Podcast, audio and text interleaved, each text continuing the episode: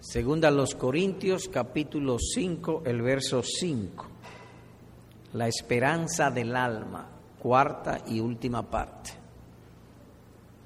Leo, más el que nos hizo, para esto mismo es Dios, que nos ha dado las arras del Espíritu.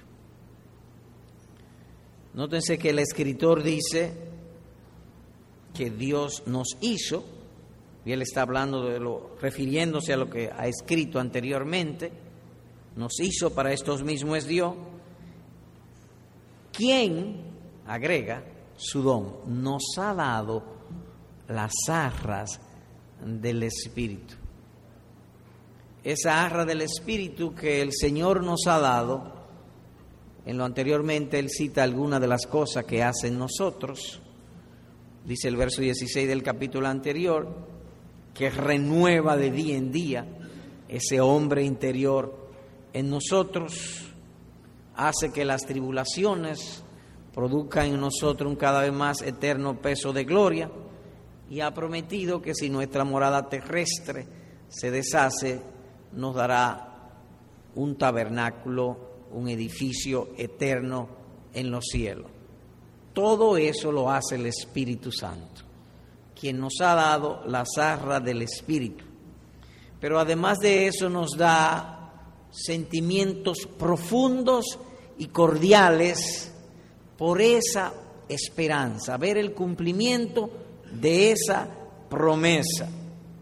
Dice el verso 2, y por esto también gemimos. Y el verso 4 dice, gemimos con angustia. De modo que todo eso que hemos citado es una obra del Espíritu Santo dentro del corazón del creyente. Por lo tanto, la bendición mayor que una persona puede recibir sobre el planeta es eso, que es hecha nacer de nuevo y se le da ese espíritu de gracia. ¿Para qué estamos reunidos en esta mañana? ¿Quién los llamó a ustedes a venir aquí? Dios. Es decir, ustedes cuentan la semana, lunes, martes, miércoles, jueves, el sábado, y el sábado comienza el corazón a prepararse. Eso es una obra del Espíritu. El domingo nos preparamos, nos cambiamos, venimos. ¿Quién nos ha llamado? Dios. Ese sentir, ese deseo, esa inclinación de estar aquí más que en cualquier otro lugar es una obra del Espíritu. Ese gemido por salir de este mundo y poseer las glorias eternas, ese sentimiento tierno, afectivo, bueno, cordial, es una obra del Espíritu Santo en el corazón. Es decir, que el Espíritu Santo nos da la capacidad de ver, de gozarnos y hacer lo que Dios manda. La obra del Espíritu Santo en el corazón. Mas el que nos hizo, dice el escritor divino, para esto mismo es Dios quien nos ha dado la zarra del Espíritu.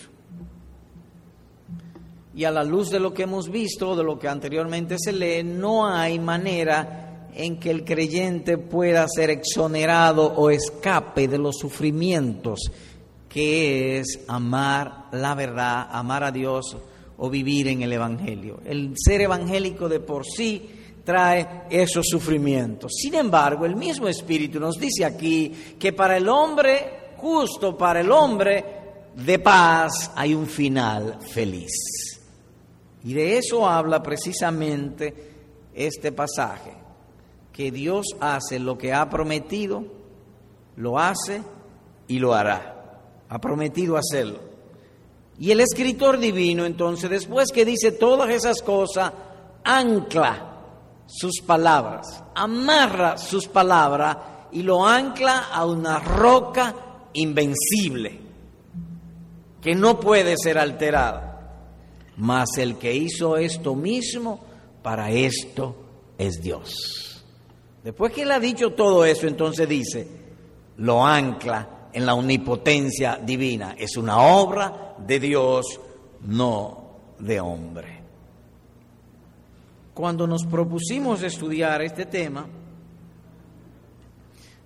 fue dividido en tres partes, el contexto que fue estudiado, que hay una obra que hacemos nosotros, el creyente, en la gracia se requiere, Dios ha prometido bendiciones gloriosas y eternas, pero además hay lo que se llama la colaboración del, del paciente. El creyente colabora haciendo lo que Dios ha mandado para que luego entremos en, gloria, la, obra de gracia y santidad que hace el creyente.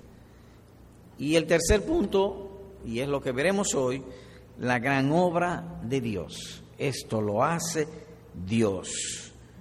Mas el que nos hizo para esto mismo es Dios. Y de eso pensamos hablar o planeamos, según la gracia de nuestro Dios, hablar o estudiar en esta mañana. La gran obra de Dios. La experiencia de todos los verdaderos creyentes a esta gracia fue más o menos así.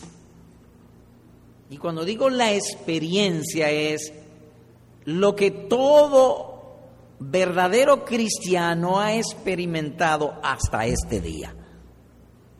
Tú y yo tenemos lo que se llama una experiencia en Cristo.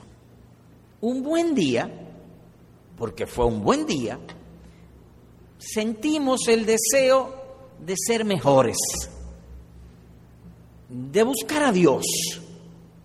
Y empezó como esa inquietud, esa duda, como este mundo no lleva nada, me siento vacío todo ha sido frustración, debe haber algo mejor. No lo pensamos así conscientemente como le estamos diciendo ahora, pero sí sentíamos el deseo de buscar a Dios. Eso lo inició Dios en el corazón de todo verdadero creyente. Otro buen día, alguien nos habló el Evangelio y lo creímos y nos dio convicción de pecado y nos arrepentimos y le pedimos perdón a Dios y Dios nos perdonó en Cristo, nos justificó y nos ha dado promesa y nos ha prometido recibirnos un día en gloria. De manera que Dios es espíritu, su obra mayor es espiritual, es sobre el alma del impío que cree. Prometir, prometer gloria. Su obra es bendecirlas para siempre. Cristo vino para que tengamos vida, vida en el buen sentido absoluto y lo más amplio posible de la palabra, vida presente y eterna. Para eso Dios envió a Jesucristo, para que tengamos vida. Y esa vida es gloria o felicidad eterna. Así que uno pregunta, ¿qué hizo Dios? Una gran obra de gracia cuya ganancia es gloria al morir. Una gran obra de gracia cuya ganancia es gloria al morir. Voy a leer algunos textos y voy a conectarlo sobre esto mismo que venimos hablando. Óiganlo. Obteniendo el fin de vuestra fe que es la salvación de vuestras almas.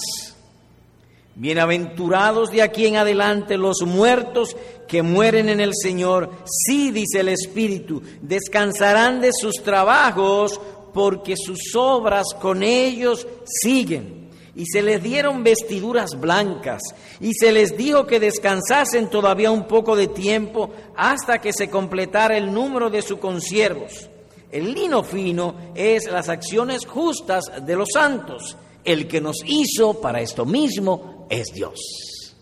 Esa es la obra en resumen de Dios. Primera de Pedro 1.9, Apocalipsis 14.13, 6.11 y 19.8 y segunda a los Corintios 5.5. Así que hay una parte que Dios hace y otra parte en gracia o de gracia y santidad que hace en el creyente en el poder de Dios, para la gloria de Dios y para el beneficio de nosotros. Porque no es para el beneficio de Dios. Dios no necesita nada ni de nadie. Es para nuestro beneficio. Glorificar las almas de los verdaderos creyentes cuando se separen de sus cuerpos. Y así es esta gran obra de Dios desde el principio. Se le llama a Abraham el padre de la fe, el primero que creyó en la resurrección, el padre de la fe. Y la promesa dada a Abraham fue esta. No temas, Abraham, tu recompensa será muy grande. Dice Génesis capítulo 15, versículo número 1. Tu recompensa será futuro, muy grande. No en esta tierra, será muy grande. Porque la promesa fue con respecto al mundo por venir. La recompensa es tras la muerte. Es la vida eterna desde el que una desde el preciso instante que una persona cree en el Señor Jesucristo, que se convierte, que tiene fe en Él, Dios le da la vida eterna, vida para sostenerle aquí, vida gloriosa tras la muerte y cuerpo glorificado cuando venga el Señor Jesucristo. Tienen vida eterna. Y como dice nuestro Salvador, Dios no es Dios de muertos, sino de vivos, pues para Él todos viven. Lucas capítulo 20, versículo número 38. Para Dios todos viven. Abraham está ahora vivo. Abraham está en el cielo, con cuerpo, perdón, con un alma glorificada. Para Él todos viven y todos los que son de la descendencia de Abraham mediante la fe en Cristo, al morir también viven. Por lo tanto, todos los que han muerto y miembros de esta iglesia que murieron en Cristo están en la presencia de Dios con sus almas vestidas de gloria. Y esa es nuestra esperanza. Hay un pasaje que entendemos, pone esto aún más claro. Hebreos 11, por favor vayamos allá. Hebreos 11. Hebreos 11, versículos 8 y 9. Leo. Por la fe Abraham, siendo llamado, obedeció para salir al lugar que había de recibir como herencia. Y salió sin saber a dónde iba. ¿Para dónde salió él? al lugar que había de recibir como herencia. Dice el texto literalmente. Por la, versículo 9. Por la fe habitó como extranjero en la tierra prometida como en tierra ajena, morando en tiendas con Isaac y Jacob, coherederos de la misma promesa. Él vivió en Canaán. ¿Fue Canaán lo que él estaba esperando? No, porque el texto dice, habitó como extranjero. Nadie habita como extranjero en lo que es suyo. Él estaba esperando otra cosa. El texto lo dice clarísimo. Por la fe habitó como extranjero. Y estando en Canaán, su mirada no estaba en la tierra que él estaba pisando, sino que su mirada estaba en la gloria celestial o en la Canaán celestial, como dice más para adelante. ¿Por qué entonces vivió él como extranjero, él teniendo o viviendo en la tierra prometida? Versículo 10. Porque esperaba la ciudad que tiene fundamentos, cuyo arquitecto y constructor es Dios. De manera que la tierra de Canaán o la Palestina fue un tipo de lo que él esperaba. ¿Por qué habitó como extranjero? Porque dice el verso anterior que habitó como extranjero. Porque esperaba la ciudad, dice allí, que tiene fundamento. Versículo 13. Conforme a la fe murieron todos estos sin haber recibido lo prometido, pero la tierra de Canaán era de ellos. Pero dice aquí que murieron sin recibir lo prometido, sino mirándolo de lejos y creyéndolo y saludándolo y confesando que eran extranjeros y peregrinos sobre la tierra. Dice aquí el versículo número 13, verso 14.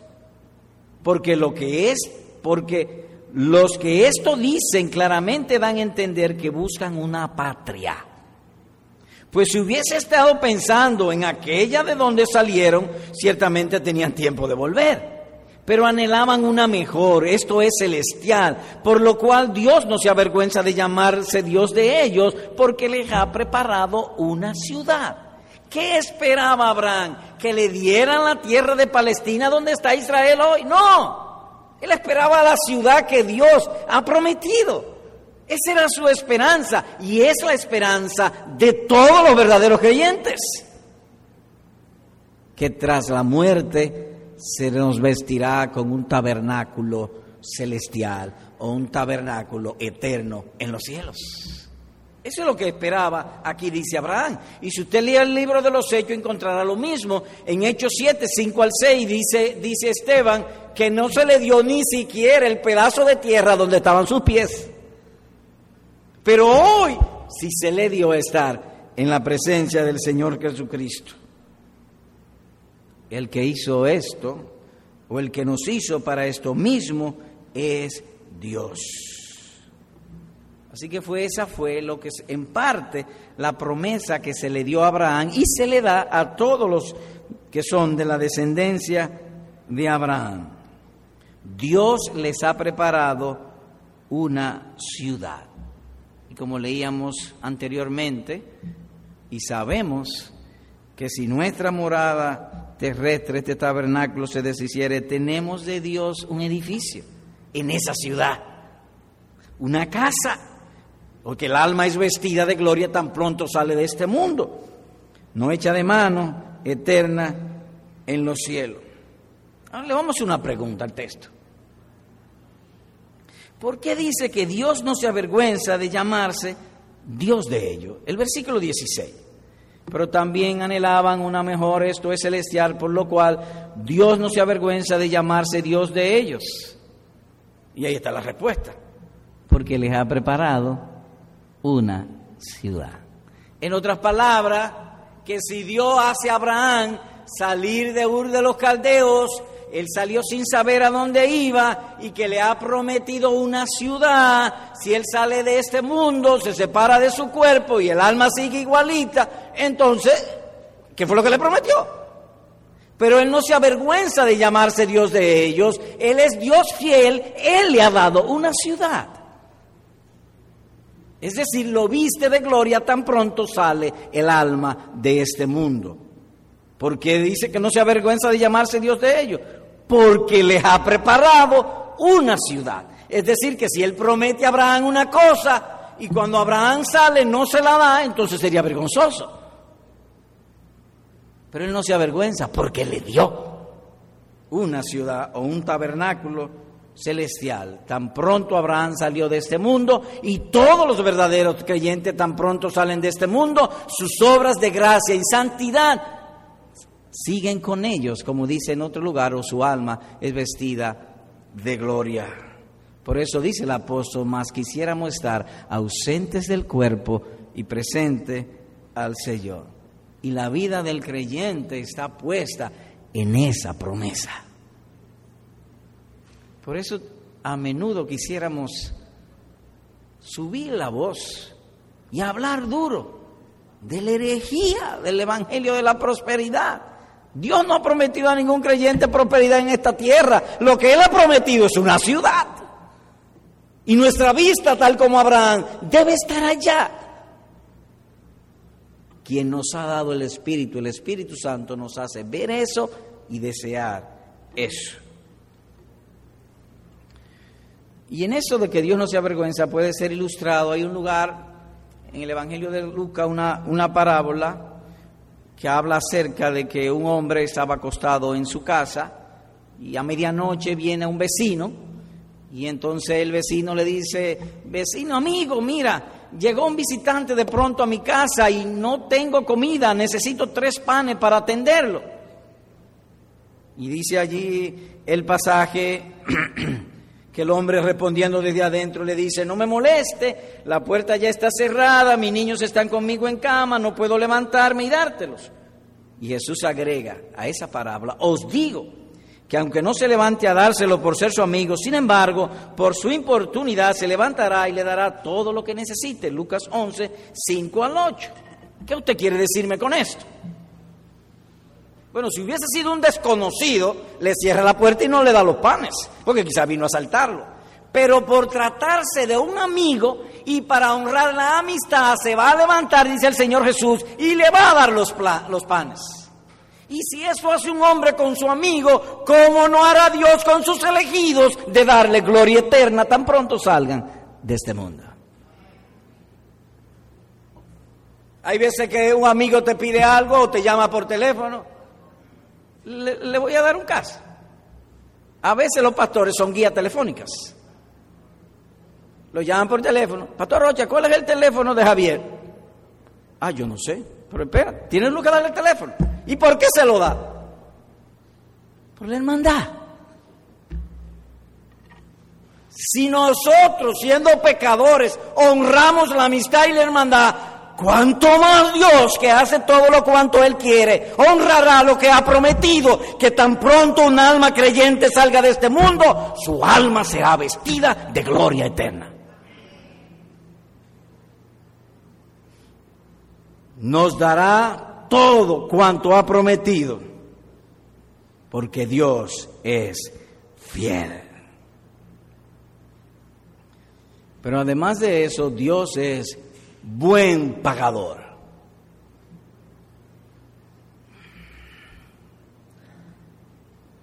La vida de todo ser humano es, se pudiera figurar como un día, porque el día empieza al alba, este, con poca luz, va creciendo y en la noche ya terminó el día. Así es la vida de todos los creyentes. Tenemos un inicio, Crecemos y en la tarde, como se figura, se da una metáfora en otro lugar, uno desaparece. Y en esto aplica el carácter de Dios. Tal como Dios se nos ha revelado en las escrituras, Él es un buen pagador en gracia.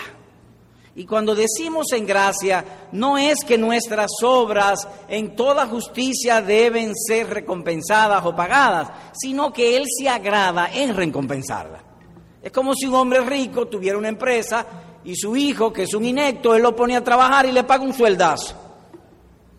¿Está el muchacho haciendo un buen trabajo? No. ¿Y por qué le paga tan buen sueldo?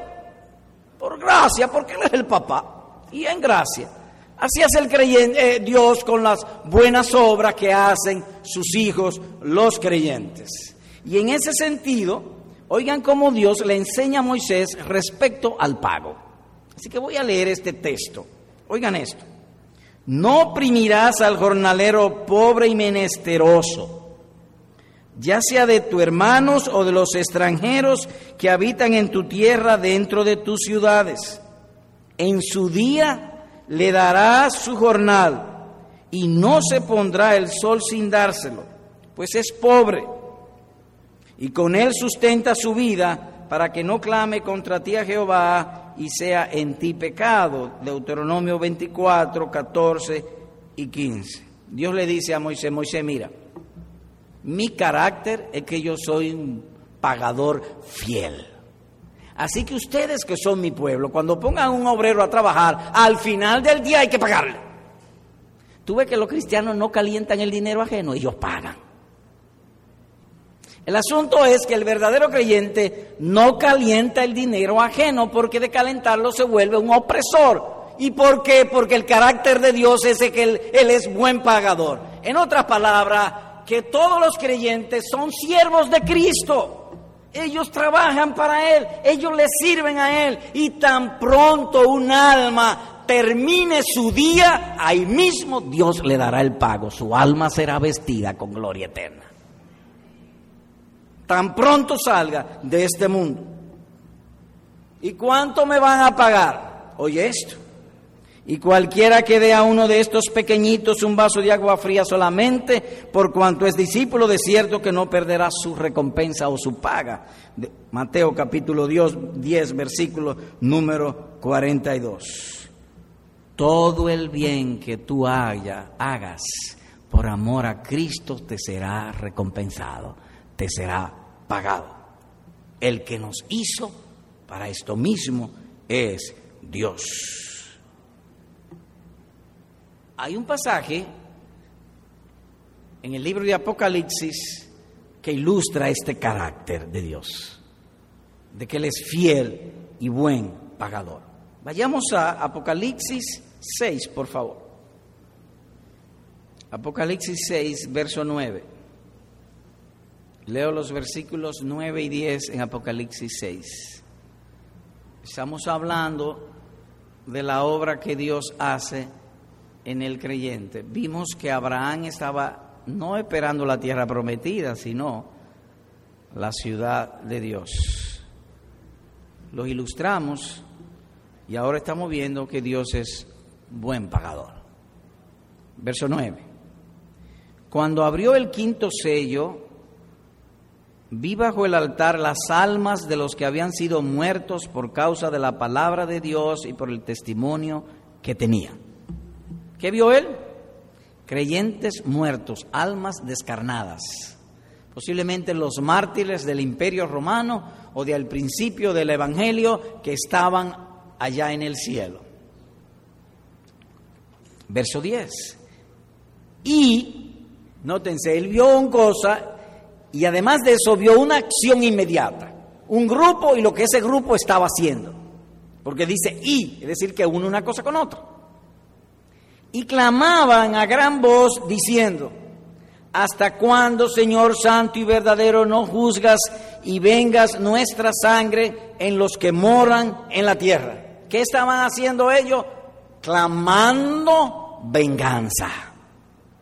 Eso estaban ellos clamando. Y recuérdense lo que la escritura significa clamar. Se declara con la boca, se confiesa con el corazón, se clama con las entrañas. Ellos fueron tan maltratados que dice aquí que estaban clamando, clamando venganza. ¿Qué hizo Dios con ellos?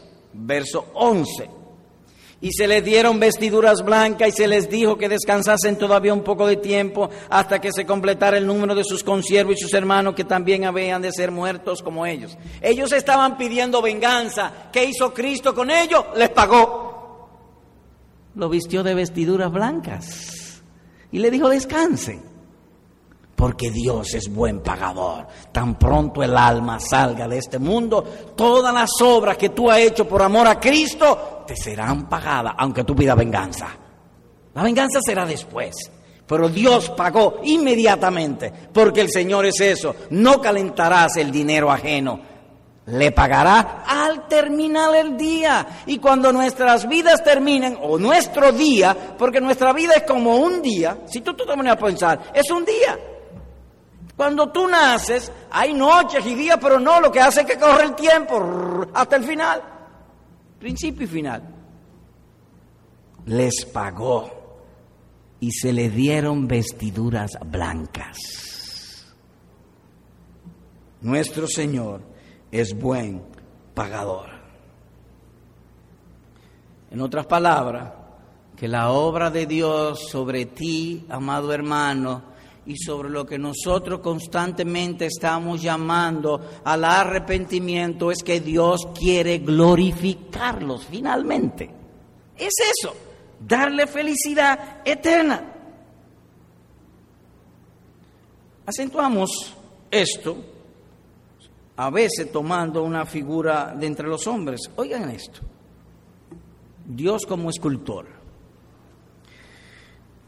Dios le dice a Moisés, y Moisés escribe de este modo, Jehová ha nombrado a Besaleel, hijo de Uri, hijo de Ur, de la tribu de Judá, y lo ha llenado del Espíritu de Dios.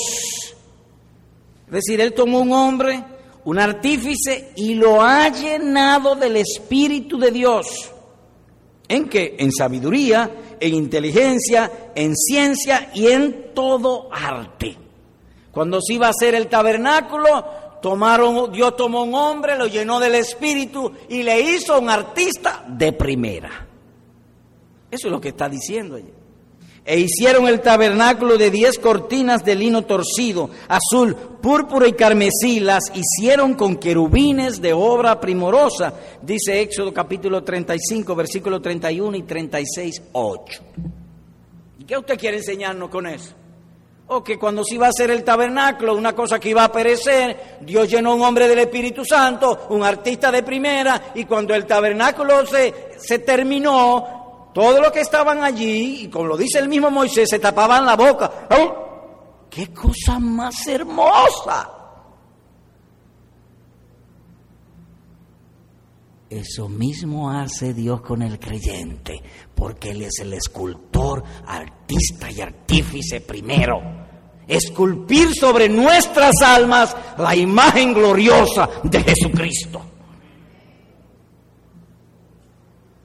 Si usted lee en el Antiguo Testamento, a veces se aparecían los ángeles, y la palabra ángel muchas veces significa como mozalbete, porque los, muchachos, cuando uno está joven, que buen mozo.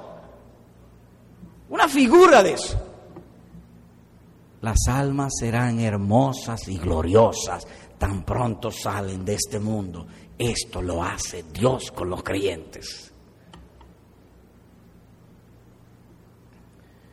Dice en otro lugar, somos hechuras, somos hechura suya creados en Cristo Jesús, a fin de presentársela a sí mismo una iglesia gloriosa dice Efesios capítulo 2 y 5, 27. Así que Dios trabaja sobre el alma de todos los creyentes para hacer su alma hermosa, bella, gloriosa en aquel día.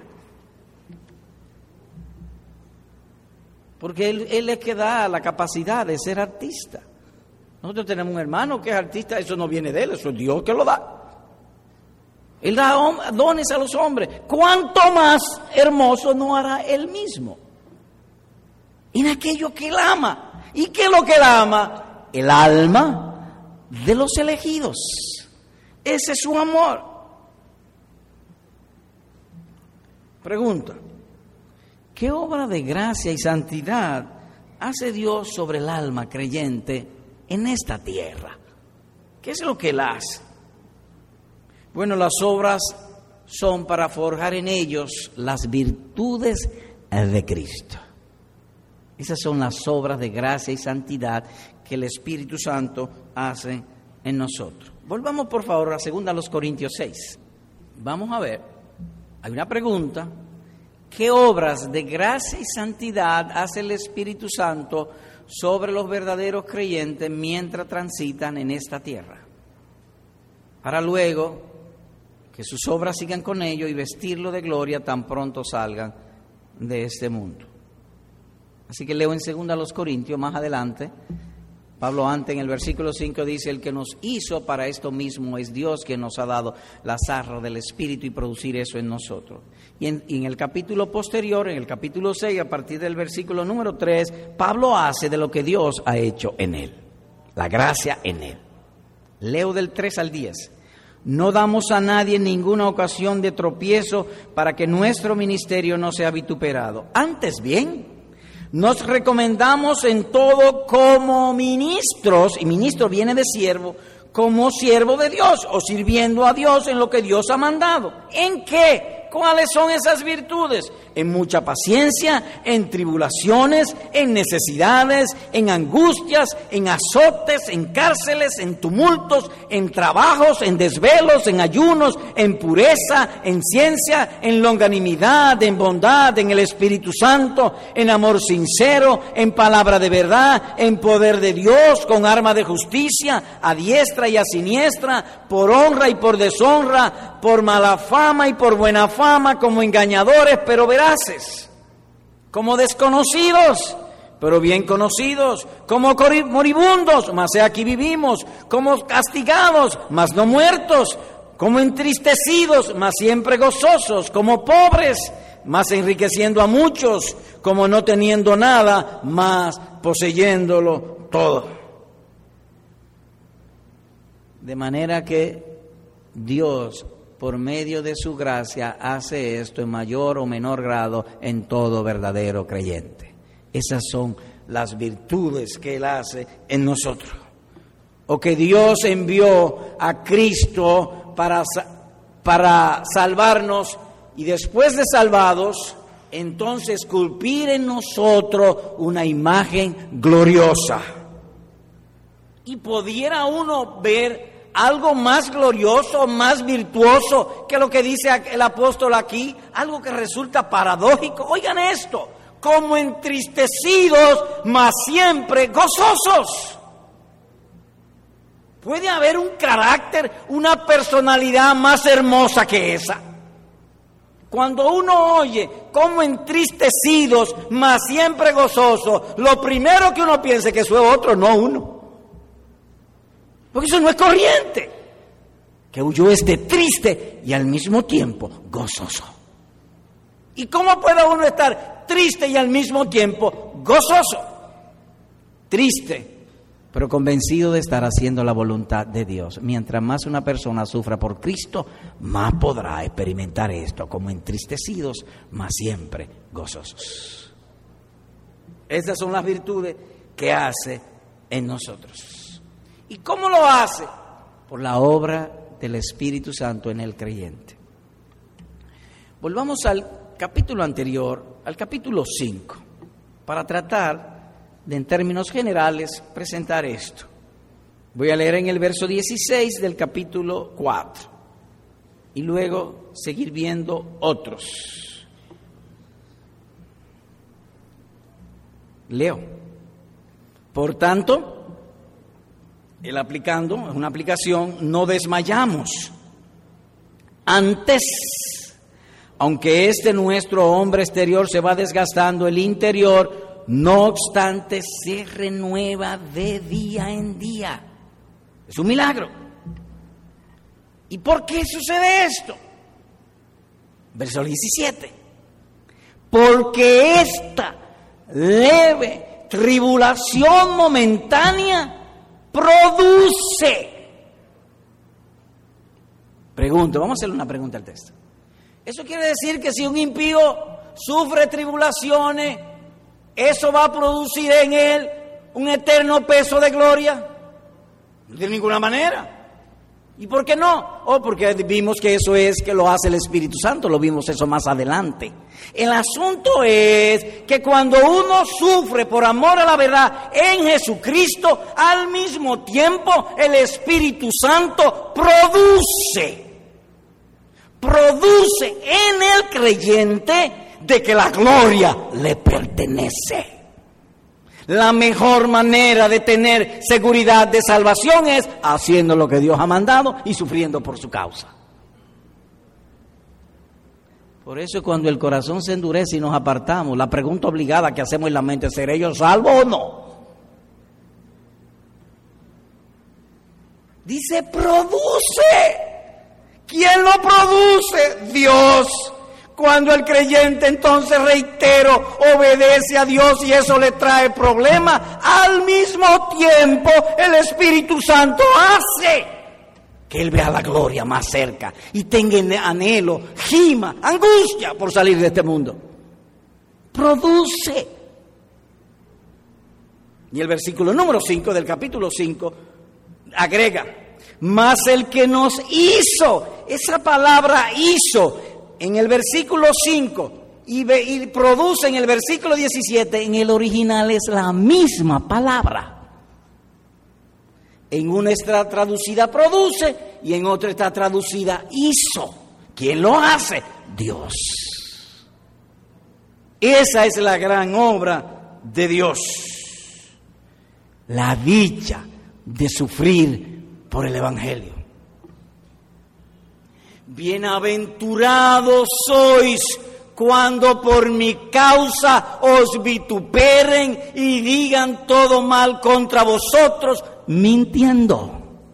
Porque en tal caso yo voy a producir en vosotros un eterno peso de gloria. La esperanza se verá más clara y las miserias, la vanagloria de este mundo se desvanecerán. Lo que tenemos como valioso, como importante, de pronto se va a hacer pobre, feo, despreciable, aborrecible, si sufrimos por el Evangelio. O un edificio eterno. Así que es en ese contexto que el apóstol dice, sabemos que si nuestra morada terrestre este tabernáculo se deshiciere, tenemos de Dios un edificio, una casa no hecha de manos eterna en los cielos. O un edificio eterno. Y lo hace Dios sobre el verdadero cristiano mientras está sobre la tierra y al terminar su día o al morir, la paga de su jornal de servicio le será inmediatamente dada aunque esté clamando por venganza el que nos hizo para esto mismo es Dios. ¿Qué hemos visto? Bueno, hemos visto que es una gran obra de Dios con sus elegidos, que sufran como peregrinos, no obstante para ellos hay un final feliz. Vimos esto, la esperanza de Abraham, que la esperanza de Abraham no era la tierra prometida y que Jerusalén va a ser restaurada y que van a hacer sacrificios allá. No, esa no era su esperanza porque él, estaba, él tenía esa tierra de él.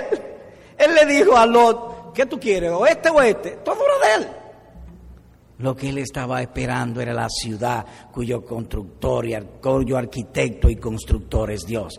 La ciudad celestial que el apóstol dice que si nuestra morada se, se hiciere, tenemos de Dios un edificio no hecho de mano, eterno en los cielos.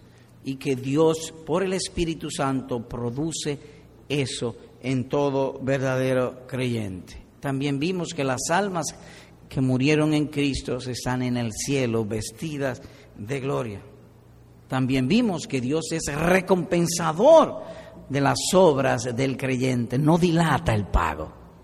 Así que cuando tú estás en esa, en esa situación, debe hacer como hijo, hizo un, un cristiano en Inglaterra. Recibe un telegrama de la reina ofreciéndole ser embajador del reino de Inglaterra en un país muy importante de Europa. Él era cristiano, se estaba preparando para ir de misionero. Y él dijo, yo prefiero ser embajador de Cristo, aunque eso me cueste la vida, y no de la reina de Inglaterra que ahorita se va a morir. Eso hemos de preferir también nosotros, ser embajadores de Cristo. Aplicación. Uno, hermano, mientras vivas en la tierra, Ten por seguro que estás bajo el arte de Dios en orden de darte abundante gloria. A menudo hablamos a los hermanos que deben procurar de crecer en la fe. Hermano, no piense que tal exhortación es para fastidiarte la vida. No, es que nosotros somos frutos en el plantío de Cristo las frutas crecen y maduran para disfrutarla, para gloria. Así también tú, mientras estén en esta tierra, piensa en tu sufrimiento, en tus aflicciones, que ha de redundar para la gloria, para tu gloria.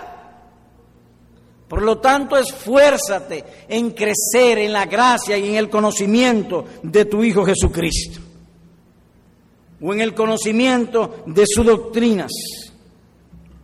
Porque si estás en Cristo, de seguro que procurará crecer en aquello que tú crees. Las doctrinas de Dios son doctrinas sustentadas por el poder de Dios. El Evangelio es poder de Dios para el que cree. Es decir, que cuando una persona cree las doctrinas de Dios, si tú crees las doctrinas de Dios, las doctrinas de Dios son poderosas, son inundantes, permean todo el ser y han de empujarte a hacer su voluntad. Pero también, como son preceptos, tú puedes detenerlo o violarlo. Procura no detenerlo ni violarlo, sino crecer en la gracia. Oye esto. Entonces viendo el denuedo de padre de Pedro y de Juan y sabiendo que eran hombres sin letras y del vulgo, plebeyos, se maravillaban y les reconocían que habían estado con Jesús, dice Hechos 4:3. En otras palabras, que cuando alguna persona ha estado con Jesús, va a ser transformado. Entonces, es una pregunta aquí. ¿Ocurre eso contigo? ¿Se nota el cambio que Cristo ha producido en ti? Si es que lo ha producido, ten pues por seguro de que si Dios ha empezado esta buena obra en ti, Él la perfeccionará para el día de la eternidad. Y si te resiste, va a haber fuerte contigo. Porque el Señor al que ama disciplina. ¿Y para qué nos disciplina el Señor? Para que participemos de su santidad. En otras palabras, para que participemos de su gloria. Si pudiera decirse que en parte lo triste es que yo lo más que puedo hacer es vocearlo, entusiasmarle, creer. No puedo hacer más de ahí. Dios es que da el crecimiento. Ay, pero no que sea que el caso de alguno que después que pase que digan, tanto que me lo dijeron. Que no sea así pues con ninguno de nosotros.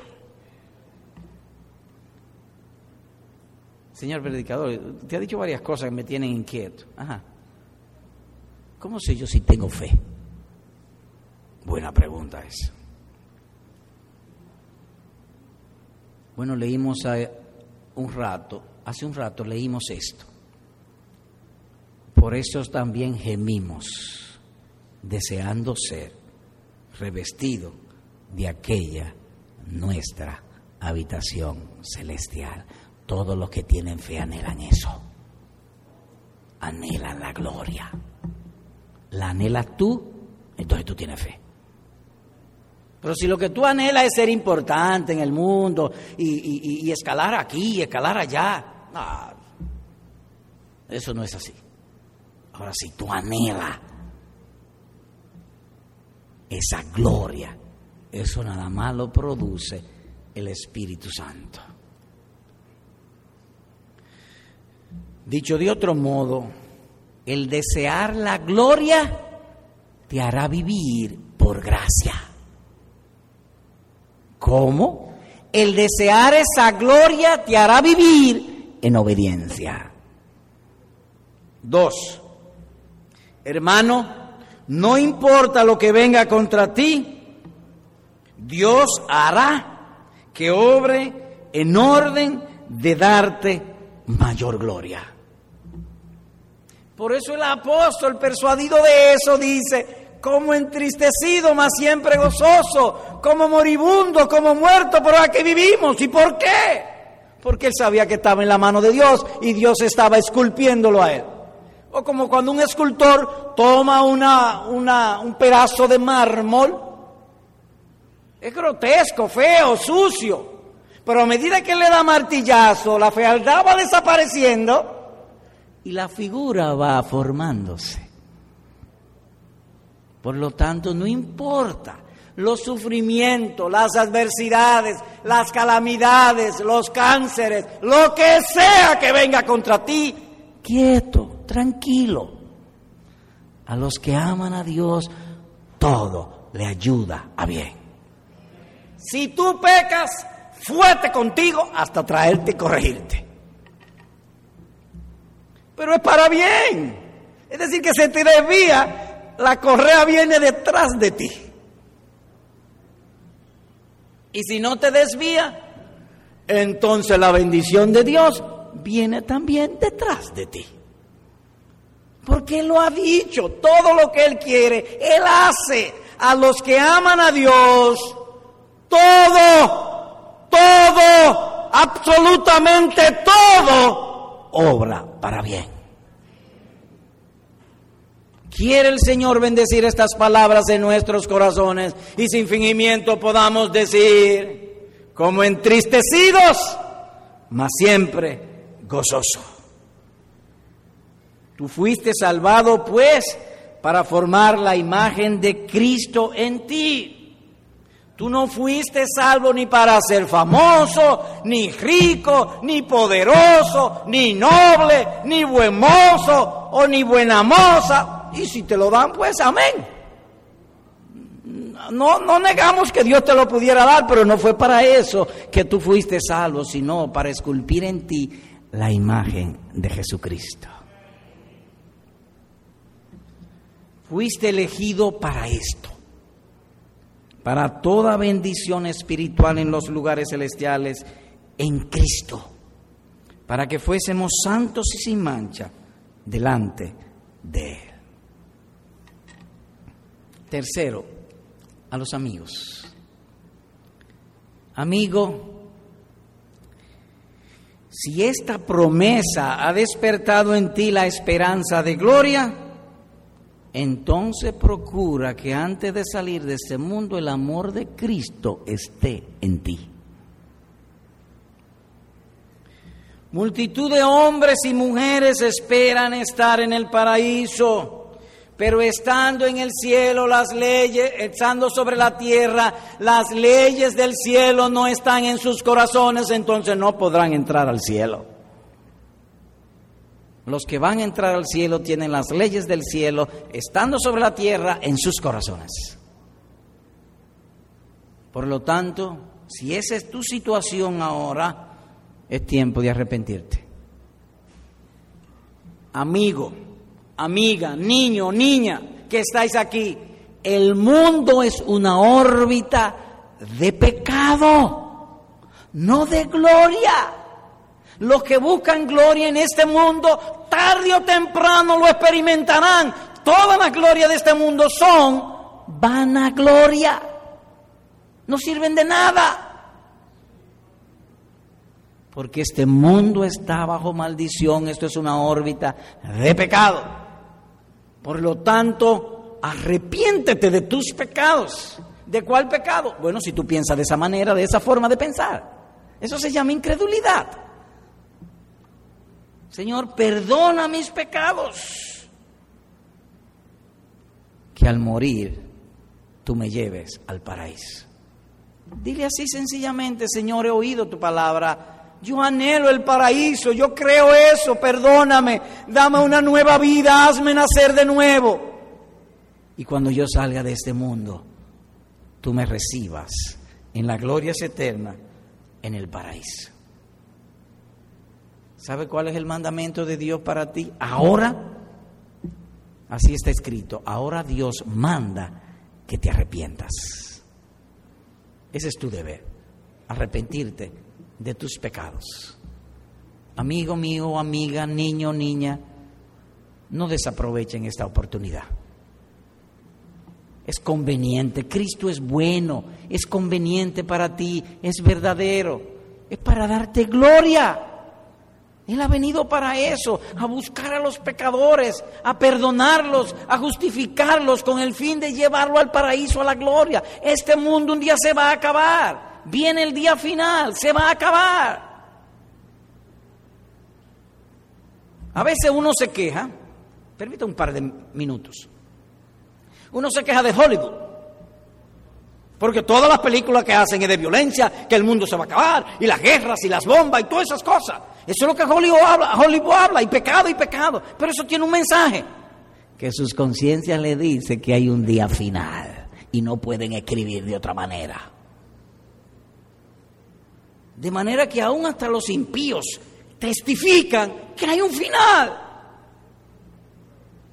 Por lo tanto, querido amigo, amiga, niño, niña, arrepiéntete ahora de tus pecados. ¿Y cómo lo hago? Ahí en tu asiento.